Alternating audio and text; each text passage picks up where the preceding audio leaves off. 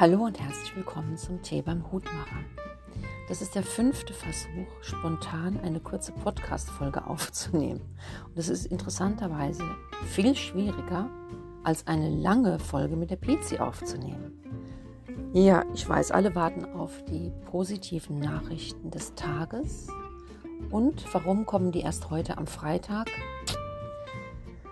Das war vermutlich die Osterverschiebung oder die lange Suche nach den positiven Nachrichten. Ich habe sie aber gefunden. Erste positive Nachricht. Es ist Freitag. Das bedeutet, es ist Wochenende. Wie das Wetter wird, das weiß ich nicht. Doch ich glaube, es wird sogar morgen gut. Was nächste Woche ist, das ist wieder eine ganz andere Frage. Nächste positive Nachricht.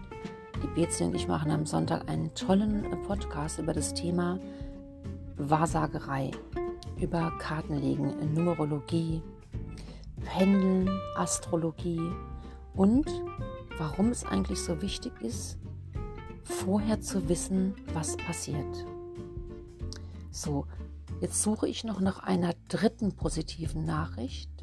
Und die dritte positive Nachricht ist, dass die Hoffnung zuletzt stirbt. Und Hoffnung ist überall. Da habe ich die Woche eine wunderschöne Sprachnachricht bekommen zum Thema Hoffnung und die höre ich mir fast jeden Tag an. Ja, weil es mir Hoffnung macht. Ich wünsche euch einen wunderschönen Freitag und ein entspanntes Wochenende. Macht was Schönes, macht was für euch und ich hoffe, ganz viele hören am Sonntag zu. Bis dann.